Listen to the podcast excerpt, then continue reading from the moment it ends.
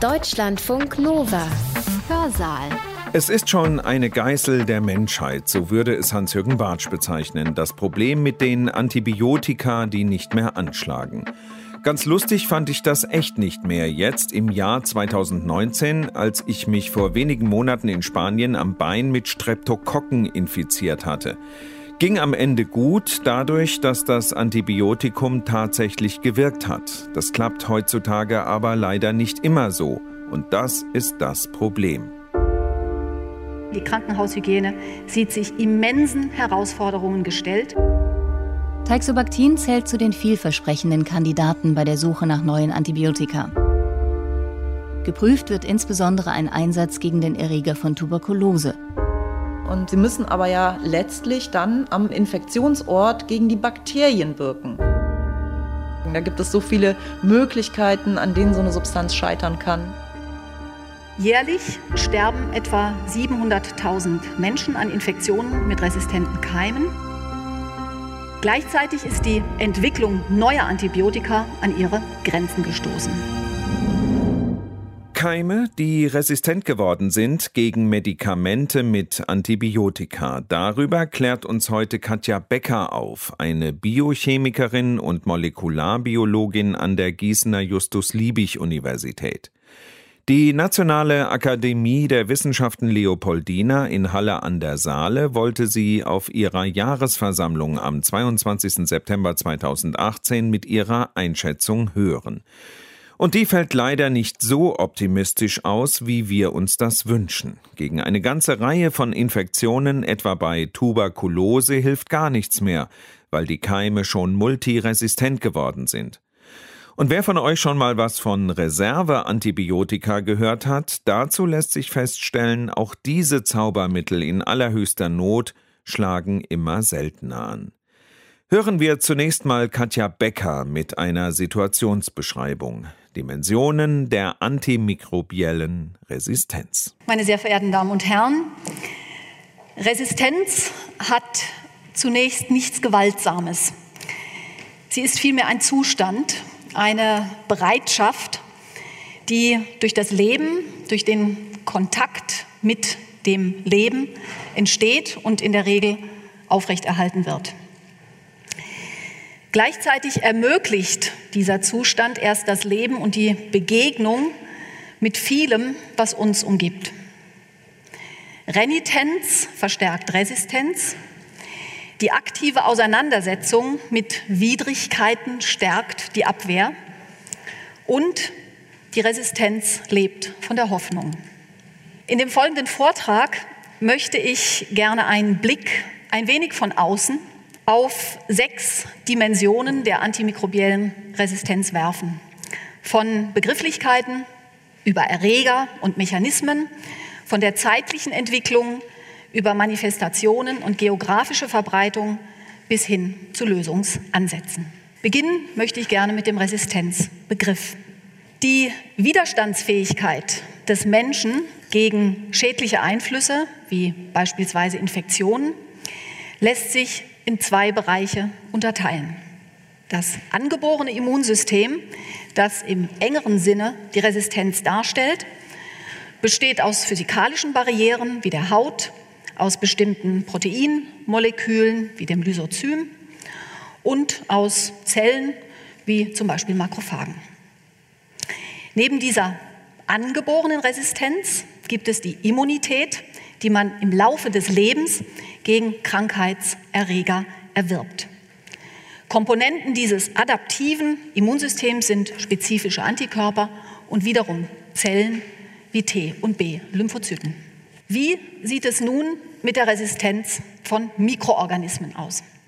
Populationen von Mikroorganismen bestehen aus Abertausenden von Individuen, von denen einige weniger anfällig sind als andere, zum Beispiel gegen ein Antibiotikum. Beim Einsatz eines Antibiotikums geschieht vielleicht zuerst einmal nicht viel. Das hängt vom Antibiotikum und der Dosierung ab. Bei längerer Anwendung sterben jedoch die empfindlichsten Individuen ab, die resistenteren überleben. Das Sterben und Verarmen der Population geht weiter und wird die Population weiterhin dem Selektionsdruck durch das Antibiotikum ausgesetzt, können Erreger entstehen, die vollständig resistent dagegen sind. Diese sind gerade bei anhaltendem oder sich wiederholendem Selektionsdruck klar im Vorteil und können die Population dominieren und nachhaltig verändern. Hierbei gibt es prinzipiell zwei Möglichkeiten, und das ist, finde ich, besonders interessant, zwei Möglichkeiten der Selektion. Bei der sogenannten Target-Selektion können in pathogenen Organismen, wie zum Beispiel den Erregern von Tuberkulose oder Typhus, direkt Mutationen auftreten, die zur Resistenz führen. Bei der sogenannten Kollateralselektion werden Bakterien, die eigentlich harmlos sind und im Darm oder auf der Haut friedlich leben, durch die Behandlung eigentlich anderer Infektionen resistent und können opportunistische Infektionen verursachen. Diese betreffen meist immungeschwächte Patienten und sind schwer zu behandeln. Die Leopoldina und ihre Kooperationspartner haben die Problematik der Antibiotikaresistenz bereits vor Jahren erkannt und darauf hingewiesen. So beispielsweise in einer Stellungnahme gemeinsam mit der Akademie der Wissenschaften Hamburg aus dem Jahr 2013 mit einer Standortbestimmung fünf Jahre danach sowie im Rahmen des G7-Gipfels 2015 und des G20-Gipfels 2017. Unter anderem wurde darauf aufmerksam gemacht, dass der evolutionäre Druck auf bakterielle Gemeinschaften permanent zunimmt. Selbst die kurzfristige Gabe von Antibiotika kann einen lang andauernden nachteiligen Effekt auf solche Gemeinschaften haben. Verstärkt wird dies durch internationale Reiseaktivitäten und beispielsweise den demografischen Wandel immer mehr ältere, immungeschwächte Patienten mit langen Behandlungszeiten benötigen Antibiotika. Jährlich sterben etwa 700.000 Menschen an Infektionen mit resistenten Keimen. Im Jahr 2050 werden dies laut aktueller Prognosen voraussichtlich 10 Millionen sein. Gleichzeitig ist die Entwicklung neuer Antibiotika an ihre Grenzen gestoßen. Das Antibiotika-Problem betrifft also die gesamte Gesellschaft und dies nicht nur in Deutschland, sondern weltweit. Zudem betrifft es Mensch, Tier und Umwelt. Dies bringt uns zur zweiten Dimension. Ganz unterschiedliche Mikroben und Pathogene nämlich können Antibiotikaresistenzen erwerben. In Kliniken finden sich beispielsweise zunehmend methicillinresistente Staphylococcus aureus Bakterien, MRSA. Das humane Immundefizienzvirus HIV steht in Bezug auf virale Antibiotikaresistenzen aktuell auf der Prioritätenliste der WHO. Einige Candida auris Stämme Sprosspilze, die Schleimhäute befallen können, sind inzwischen gegen alle drei Hauptklassen von antifungalen Wirkstoffen resistent und gegen den Malariaerreger Plasmodium falciparum, der jährlich fast eine halbe Million Todesopfer fordert und mit dem sich meine Arbeitsgruppe insbesondere beschäftigt, gibt es aufgrund von Resistenzen nur noch wenige wirksame Medikamente. Wirkmechanismen von Antibiotika, Resistenzmechanismen. Zu den Wirkmechanismen gehören zum Beispiel die Hemmung der Proteinsynthese, die Hemmung der Zellwandsynthese oder die Hemmung der RNA- oder DNA-Synthese. Dabei blockiert das Antibiotikum in der Regel ein Enzym, das für einen bestimmten Stoffwechselweg verantwortlich ist. Dieser Stoffwechsel- oder Syntheseweg kann da nicht mehr ablaufen und der Krankheitserreger stirbt. Zu den Resistenzmechanismen gehören zum Beispiel eine verminderte Permeabilität der Zellmembran für die Antibiotika. Es gibt aber auch sogenannte Effluxpumpen, die dafür sorgen, dass die Antibiotika einfach direkt wieder aus der Zelle hinausgeschafft werden. Eine ziemlich praktische Angelegenheit. Hierzu gehört aber auch die Produktion von Enzymen, die die Wirkstoffe inaktivieren. Mitunter können Mikroorganismen bei Blockierung eines Stoffwechselwegs aber auch alternative Stoffwechselwege hochfahren oder sie fahren ihren kompletten Stoffwechsel einfach runter, so wie man das bei sogenannten Persisterzellen findet. Und schließlich, und dies ist von besonderer Bedeutung, schließlich können Antibiotika dazu führen, dass sich im Genom der Mikroorganismen Mutationen ausbilden, die zu strukturellen Veränderungen an den Zielmolekülen führen. Die Antibiotika können nicht mehr binden und verlieren ihre Wirksamkeit. Um diese Wechselwirkung zwischen einem Zielmolekül und einem Antibiotikum noch besser verstehen zu können, zu sehen, ist das Penicillin bindende Protein 2 aus äh, Streptococcus pneumoniae, einem wichtigen Erreger von Atemwegserkrankungen, der zu einer Million Todesopfer pro Jahr führt. Beta-Lactam-Antibiotika, die sich von Penicillin ableiten, binden an das Protein und hemmen damit die Zellwandsynthese. Seit der Einführung von Penicillin in den 40er Jahren haben sich zunehmend Resistenzen entwickelt. Was Sie sehen, ist das Penicillin bindende Protein und was wir erkennen werden, ist, dass in der Active Site in der Active Site ein Phosphat gebunden ist und der Zugang zur Active Site geschlossen ist. Jetzt kommt Cefuroxim ins Spiel, ein Antibiotikum. Die Active Site öffnet sich, das Antibiotikum bindet und blockiert das Enzym. Was man ganz schön sehen kann, ist, dass diese Bindung über Serien 337 funktioniert, sowie über eine Wasserstoffbrücke zu Treonin 550. Jetzt wird das Ganze spannend. Angenommen, Treonin 550 mutiert nun beispielsweise ja, zu einem Alaninrest, Alanin 550, dann wird die Bindung aufgebrochen und das Antibiotikum kann nicht mehr richtig binden, es diffundiert aus der Active Site ab.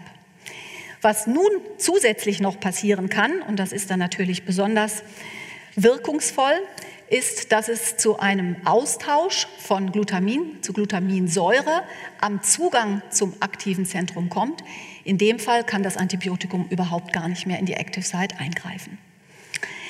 Dies sind also Beispiele für die Resistenzentwicklung in Infektionserregern. Die gute Nachricht ist, wenn man strukturbasierte Medikamentenentwicklung betreibt, kann man mit etwas Glück diese Mutation bereits vorhersagen und schon Antibiotika entwickeln, die an die mutierten Proteine binden. Konzentrieren wir uns nun aber wieder auf die Bakterien. Bakterien haben keinen Zellkern, das wissen Sie. Ihre DNA liegt frei im Zytoplasma und oft findet man zusätzlich DNA in Form von kleinen ringförmigen Plasmiden. Bakterien vermehren sich ja eigentlich durch Teilung. Genetische Information kann aber auch auf anderem Wege, und das ist das Besondere, sozusagen horizontal ausgetauscht werden. Zum einen ist dies über die sogenannte Konjugation möglich. Hierfür werden über Plasmabrücken zwischen den Bakterien direkt Resistenzplasmide ausgetauscht. Durch Biofilmbildung, also Schleimschichten, die sich oft an Grenzflächen, zum Beispiel von medizinischen Geräten, finden, wird dies besonders begünstigt. Oder wir nehmen die Transformation, bei der aktiv mithilfe von Transportsystemen DNA-Fragmente aus der Umgebung aufgenommen werden können. Und schließlich gibt es die sogenannte Transduktion. Hier wird mittels Viren, die man auch Bakteriophagen nennt, Erbinformation auf Bakterien übertragen. Über all diese Mechanismen kann neben den Mutationen Resistenz erworben werden. Dies geschieht zum Beispiel auf Intensivstationen, wo viele Antibiotika verabreicht werden und wo sich Erreger auf diese Art und Weise gerne auch mal mehrere Resistenzfaktoren aneignen, also multiresistent werden. Im schlimmsten Fall nehmen sie auch noch zusätzliche Virulenzfaktoren auf, die ihre Infektionskraft oder krankmachende Wirkung verstärken.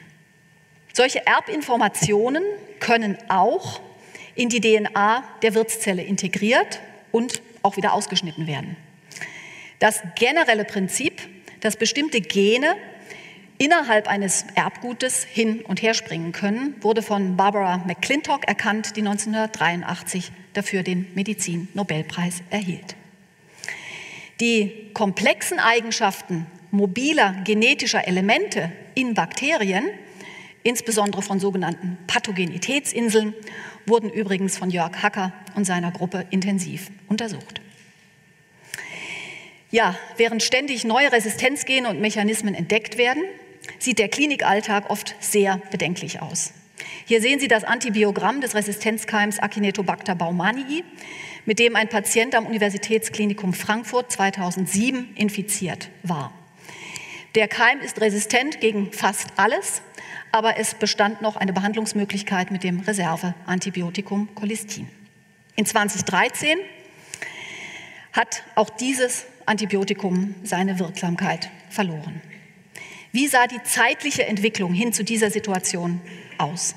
Dies bringt uns zur nächsten Dimension.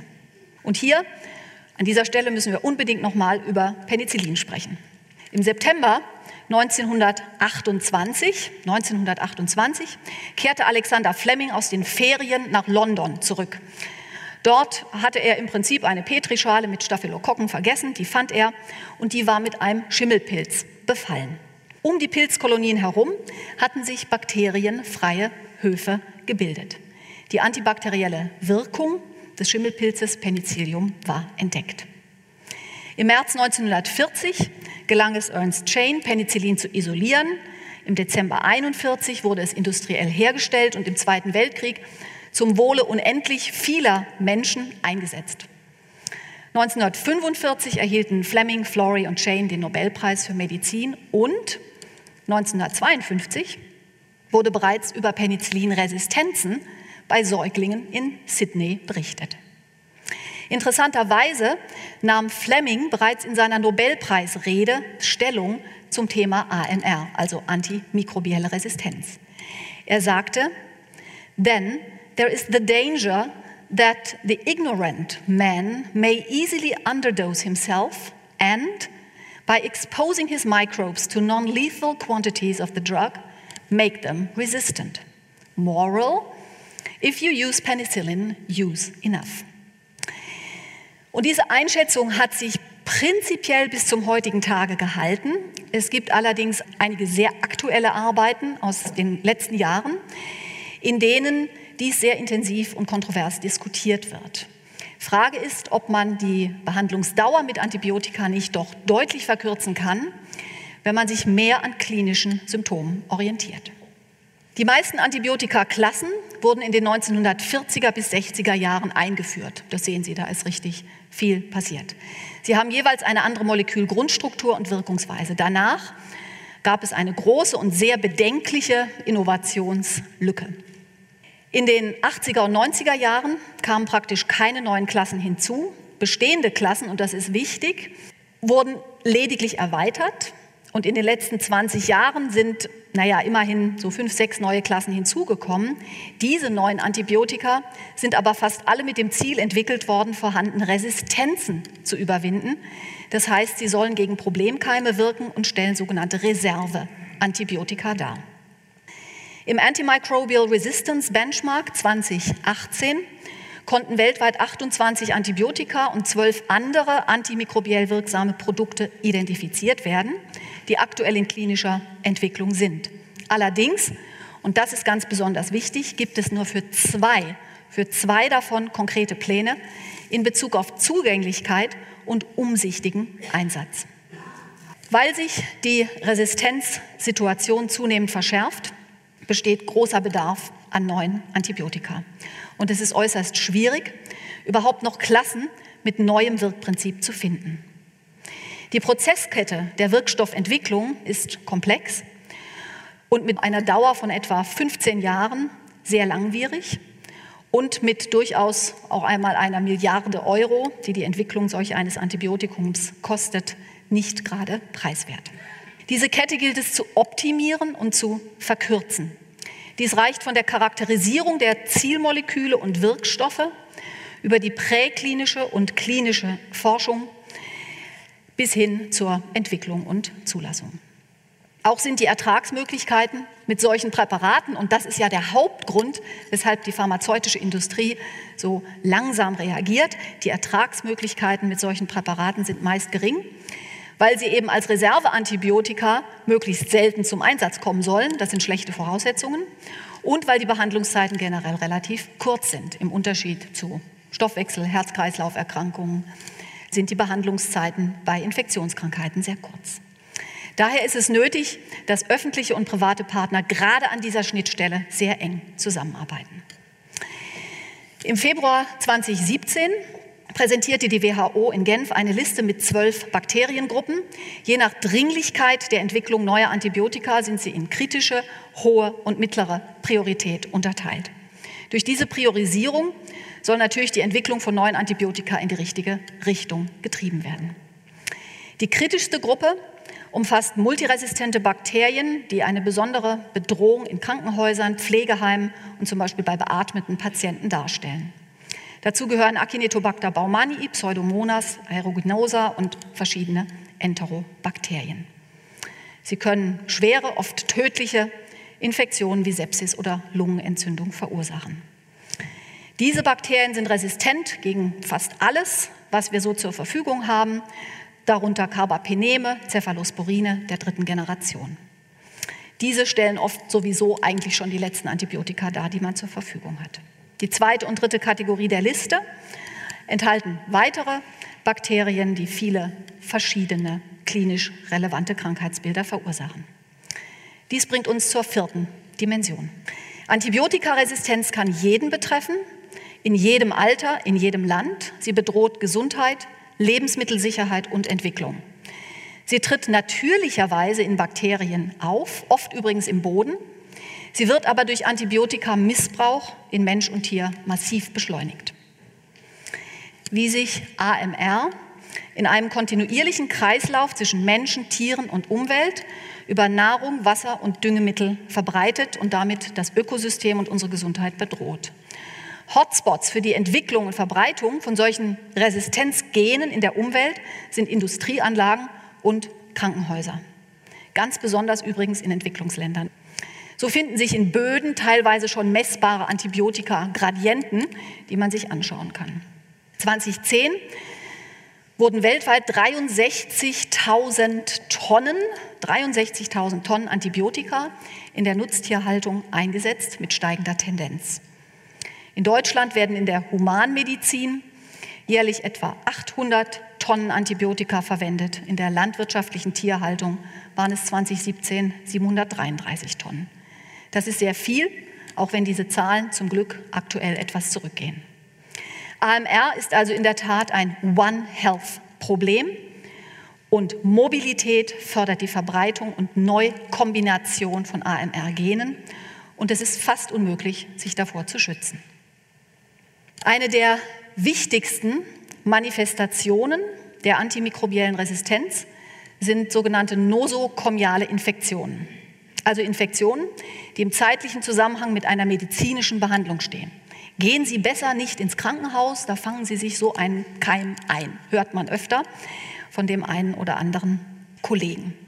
Infektionen, die im zeitlichen Zusammenhang mit einer medizinischen Maßnahme stehen. In Deutschland haben wir jährlich ca. 500.000 nosokomiale Infektionen, die vor allen Dingen von Staph aureus, Enterobakterien und Pseudomonas hervorgerufen werden.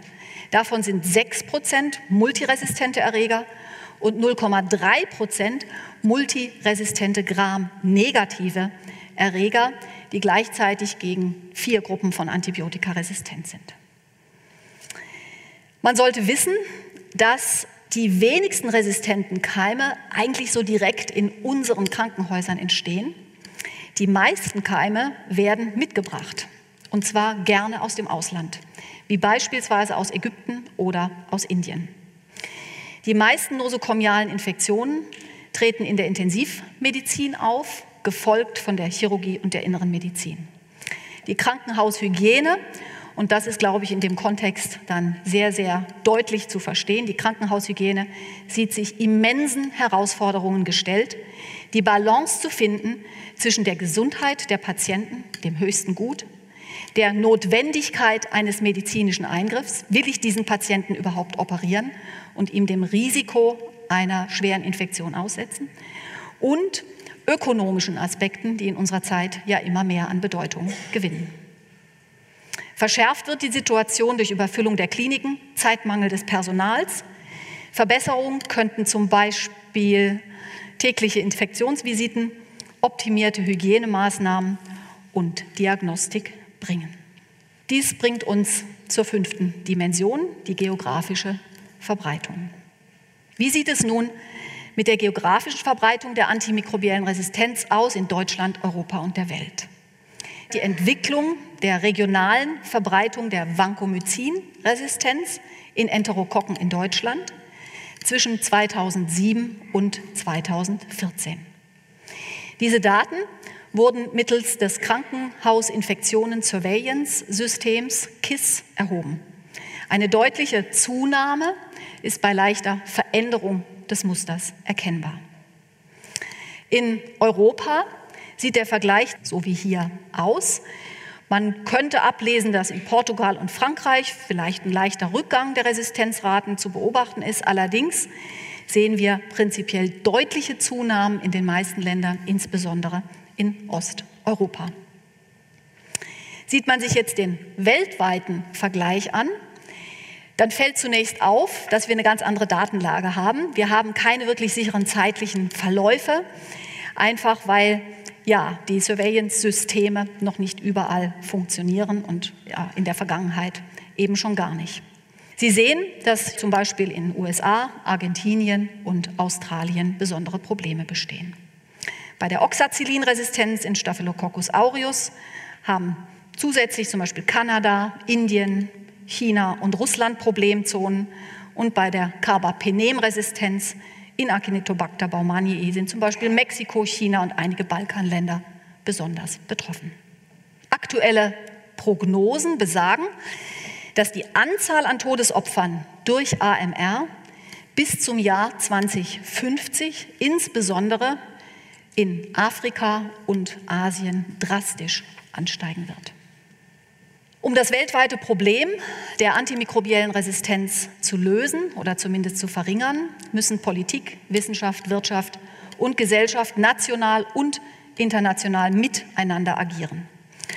Die G7-Akademien schlugen bereits 2015 konkrete Maßnahmen dazu vor und die Staats- und Regierungschefs der G7-Länder haben sich selbst dazu verpflichtet, die AMR-Agenda voranzutreiben.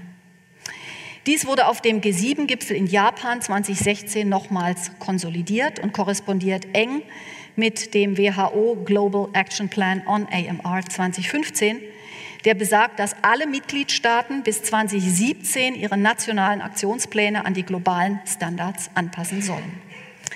Die Generalversammlung der Vereinten Nationen hat sich 2016 dazu bekannt, AMR gemeinsam zu bekämpfen auch die G20-Stellungnahme von 2017, die ja auch unter Federführung der Leopoldina erarbeitet wurde, zeigt Strategien und Instrumente auf, Krankheiten effektiver zu bekämpfen und Gesundheitsversorgung zu verbessern.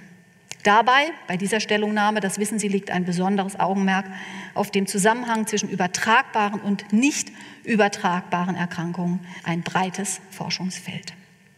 Die Politik sollte die globale Überwachung von Infektionskrankheiten bei Mensch und Tier unterstützen, um Prognosen abgeben und schnell auf Ausbrüche reagieren zu können. Nationale und internationale Aktionspläne zur Bekämpfung von AMR sollten eng abgestimmt werden. Es ist Arbeit, sich abzustimmen, aber diese Abstimmung ist notwendig.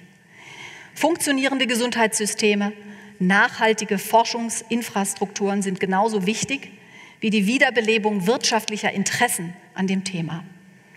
Unterstützt werden sollte außerdem die Leitlinienarbeit der Fachgesellschaften, die Aus- und Weiterbildung des klinischen Personals, die Karriereperspektiven in dem Fachgebiet, wie beispielsweise über das Clinician Scientist Programm der DFG, sowie die Sensibilisierung der Öffentlichkeit. Was kann die Wissenschaft beitragen? Wir müssen die Entwicklung von Antibiotika, Impfstoffen und Diagnostika auf allen Ebenen beschleunigen und auch gezielte Strategien für Prävention und rasche Diagnose entwerfen. Gemeinsam mit Politik und Wirtschaft sollte das Verhalten und ja, das Vorhalten von Reserveantibiotika beurteilt werden.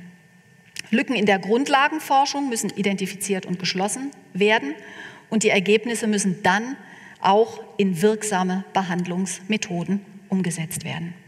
Idealerweise geschieht dies zusammen mit der Industrie, aber es wäre auch denkbar, dass die öffentliche Hand sich hier selber ein bisschen mehr zutraut, eventuell auch in internationalen Kooperationen. Nachgedacht werden sollte auch über alternative Strategien, Alternativen zu Antibiotika, von denen es inzwischen einige gibt. Forschungsverbände wie das Deutsche Zentrum für Infektionsforschung oder Infect Control 2020, in denen insbesondere solche translationalen Projekte vorangetrieben werden, spielen hierbei eine zentrale Rolle. Erlauben Sie mir an dieser Stelle kurz unser neues Löwezentrum Druid als Beispiel zu nennen. Die Abkürzung steht für Novel Drug Targets Against Poverty-Related and Neglected Tropical Infectious Diseases. Das Zentrum wird im Rahmen der hessischen Landesoffensive zur Förderung wissenschaftlich-ökonomischer Exzellenz, kurz LÖWE, seit Januar 2018 gefördert. Beteiligt sind fünf Institutionen mit insgesamt 25 Forschungsprojekten und Ziel des Zentrums ist es, neue Zielmoleküle für die Entwicklung von Wirkstoffen, Impfstoffen und Diagnostika gegen armutsassoziierte Erkrankungen zu charakterisieren. Das Zentrum gliedert sich in fünf Projektbereiche, in denen aktuell über 20 verschiedene Infektionserreger untersucht werden. Hierzu zählen hochpathogene Viren wie das Ebola-Virus, Zika-Virus und andere Viren. Wir haben eine Reihe bakterieller Infektionen mit dabei, sowie einzellige und mehrzellige Parasiten, viele davon hoch priorisiert von der WHO und Aedes-Moskitos als besonders relevante Vektoren. Ja, last but not least, unsere Industriepartner sind ganz besonders wichtig in diesem Kontext. Gemäß der Pipeline, die ich Ihnen vorhin gezeigt habe, müssen die Leitstrukturen, die oft aus akademischer Forschung stammen, optimiert werden. Sie müssen den Machbarkeitsbeweis, den Proof of Principle erbringen. Dies sind aufwendige Prozesse, und wir brauchen neue Geschäftsmodelle, um das Interesse der Industrie hieran zu stimulieren und dieses sogenannte Tal des Todes in der Wirkstoffentwicklung zu durchschreiten. Das AMR-Problem fordert aber auch gesellschaftliche Anstrengungen. Und hierfür stellt beispielsweise die deutsche Antibiotikaresistenzstrategie DART ein hervorragendes Beispiel dar. Ich möchte, weil neben der ja, der Sensibilisierung der Öffentlichkeit und der Bedeutung von Überwachungssystemen, von Surveillance-Systemen, der Bedeutung von Impfungen und Hygienemaßnahmen müssen der Zugang der Weltbevölkerung, aller Bevölkerungsgruppen zu Gesundheitseinrichtungen sichergestellt werden. Und daher möchte ich gerne mit einem Zitat von Margaret Chan, die bis 2017 General Direktorin der WHO war, schließen. Margaret Chan sagte bereits im Jahr 2012 in Bezug auf Antibiotikaresistenzen, but the threat, as you have noted, is indeed global, extremely serious and growing. A post-antibiotic era, und post-antibiotic heißt, wir haben keine Antibiotika mehr. A post-antibiotic era means, in effect, an end to modern medicine as we know it. Und genau dies versuchen wir zu verhindern. Vielen Dank. Besonders hoffnungsvoll hört sich das nicht an, was uns heute Katja Becker über den Kampf gegen Antibiotikaresistenzen erzählt hat. Ist auch so, aber die Hoffnung stirbt bekanntlich zuletzt. Jemand, der durchaus noch Hoffnung hat, heißt Tanja Schneider.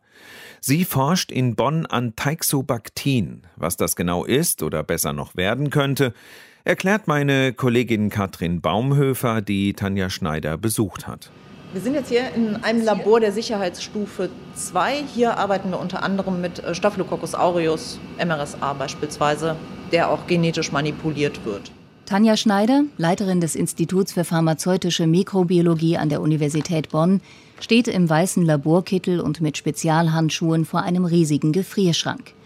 Bei minus 70 Grad lagern hier Bakterien, die Medizinern wie Patienten Sorgen machen.